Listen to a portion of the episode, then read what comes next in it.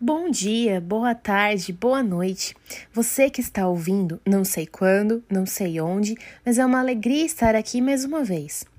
Essa é a terceira gravação da minha série Processos, onde eu quero compartilhar com vocês fragmentos da minha jornada para que possa te ajudar na sua experiência também. O ser humano ele é realmente um ser complexo. Precisamos de uma pandemia para compreender o poder do agora. E é disso que eu quero falar com você hoje. Envoltos em uma correria sem sentido, por coisas que nunca talvez venhamos a alcançar ou que não irão nos completar, nem trazer a nossa felicidade, nós dedicamos todo o nosso tempo em coisas materiais e objetivos superficiais. Desde que começou a pandemia, nós estamos tendo a oportunidade de reavaliar a nossa vida. Afinal, tudo mudou. E você é um privilegiado por estar aqui, tendo a chance de se tornar uma pessoa melhor. Estou há muito tempo já trancada dentro de casa, primeiro pela pandemia, depois pela gravidez, e é incrível como passamos a observar coisas que antes não dávamos atenção.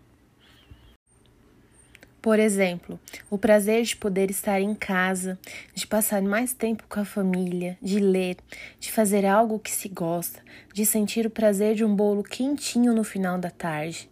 Antes, com nossas agendas lotadas no final de semana, agora estamos nos virando nos 30 para nos ocupar da melhor maneira dentro de casa o prazer de estar presente, vivo, vivendo, a percepção de estar sentindo as coisas, os sabores, as cores, os cheiros, a atenção às pequenas coisas, ao abraço, ao beijo, à companhia de alguém que se ama. É tempo de buscar o essencial, a sua essência. É tempo de gastar menos, de pensar mais, de colocar na balança os objetivos da vida, a valorizar mais a presença das pessoas, dar mais atenção às pessoas. É tempo de colocar a sua casa em ordem, sua vida, seu ser em ordem. Que privilégio é viver! Que privilégio é estar presente! Você tem experimentado momentos com calma? Saboreado cada instante da sua vida? O agora carrega certeza, o amanhã não sabemos e o passado já foi.